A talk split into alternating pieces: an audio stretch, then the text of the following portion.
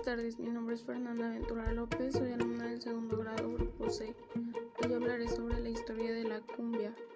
La cumbia surgió del sincretismo musical y cultural de, aborígenes, de aborígenes colombianos, negros africanos y españoles en la costa caribe colombiana. Su origen parece remontarse al siglo XVIII cuando se dio la asociación entre las melodías indígenas de características melancólicas con los ritmos africanos que sobresalían por su alegría y por la impetuosa resonancia de los tambores.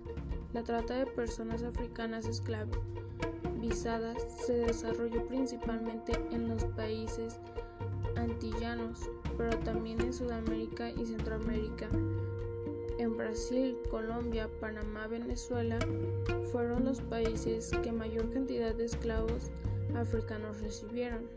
Esto influyó notablemente en la formación de las danzas folclóricas y así se puede encontrar en todos estos países danzas de origen africano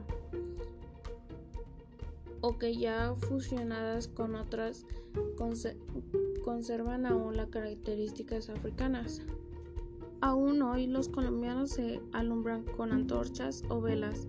Esta costumbre parece venir desde la época de la colonia, quizás desde la colonia de, la cumbia, la danza que desvinculada, desvinculada con los los elementos místicos africanos tenga más popularidad y se cultive con mayor fuerza.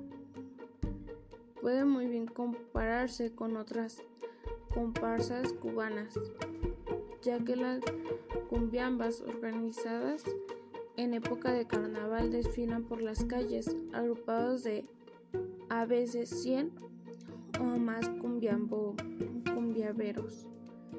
En 2006, la cumbia fue nominada como símbolo cultural de Colombia con el concurso organizado por la revista Semana de Bogotá, Colombia.